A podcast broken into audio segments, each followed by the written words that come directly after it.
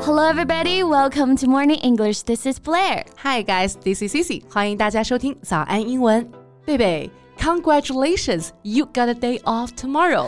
yeah, that's just awfully good to me. 不过啊，我们低调一点点啊， 我还是希望收敛一下这种有一天不用早起的快 乐。没关系吧？我相信呢，大家都知道贝贝老师每天早晨七点带大家晨读啊，还是很快乐的。嗯那一天的 day off 会让后面的晨读更 精彩呢。 OK，那我就高调一点快乐吧。 You should，哎，贝贝啊，你你刚刚上面有说到一个表达 awfully good，and you've got me here。那你到底想表达 awful 还是 good？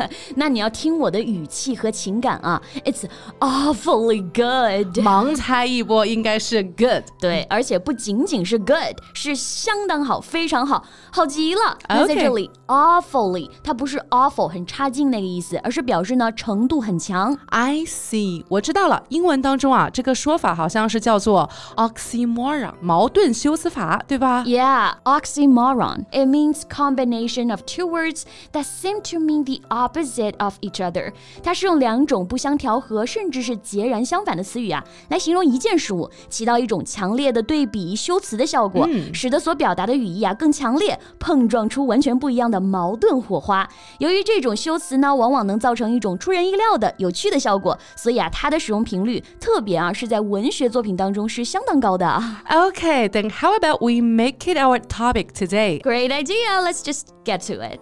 So, Sissy, do you know any big baby around you? Big baby，肯定不是大宝贝这个意思吧对，不要搞笑 啊。 ？Okay，二零一五年，美国上映了一部电影，就叫做《Big Baby》。那这里的 Big Baby 指的是一个疯狂科学家祖父啊，发明了一种遗传转化机，把他四岁的孙子呢，不小心变成了一个三十多岁的男子。哦，那 big baby 是看上去体型外貌已经是 big 大人了，但是内心还是一个 baby。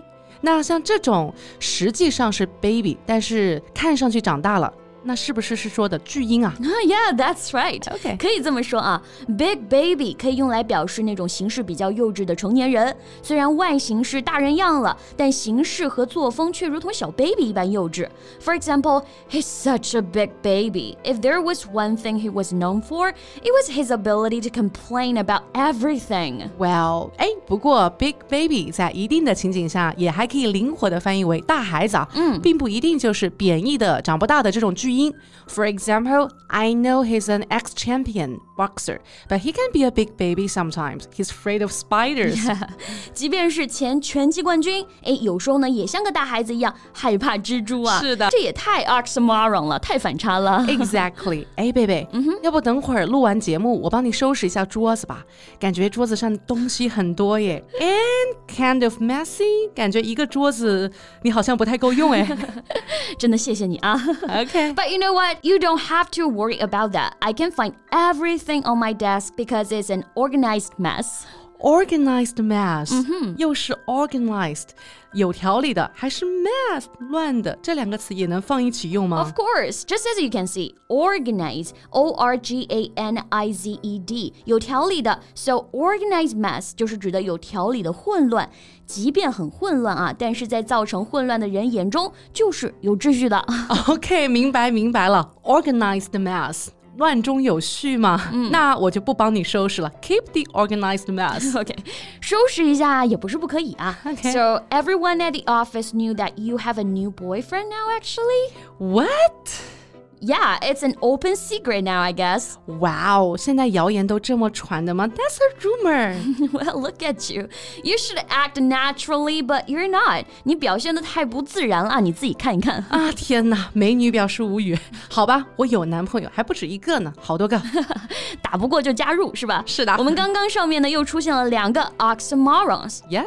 So the first one, open secret，公开的秘密，就是说啊，它原本是个秘密，但是知道的人多了，也就成了公开的秘密了。 Yeah, it's an open secret that the U.S. bugged telephones. Right. 好，那后面所提到的这一个 act naturally。Act 就是要去表演嘛，摆姿态。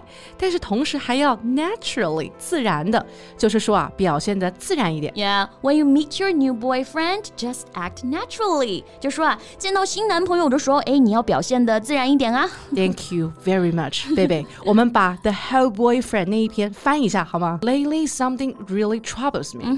So what is it? I am a skinny fat person now. Gosh, I really have to work out, but 去锻炼的路上总是有障碍，对吧？so you just mentioned a really cute one. Yeah. Skinny fat，胖瘦子， 就是你实际上来说呢比较 skinny 是瘦的，but you didn't get enough exercise in the winter, so you got flabby. exactly，我都能感觉得到自己身上的肉啊，松松垮垮的，唉。没关系啊，这是冬天呢留给你的痕迹。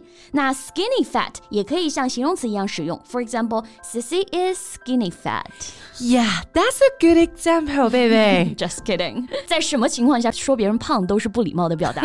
OK，那英文当中的 oxymoron 还是真的是非常有意思啊！大家还知道哪一些呢？可以在评论区给我们留言哦。 Yeah, and so that's what we have for today. So thank you so much for listening. This is Blair. This is Cici. See you next time. Bye. This podcast is from Morning English. 学口语就来早安英文。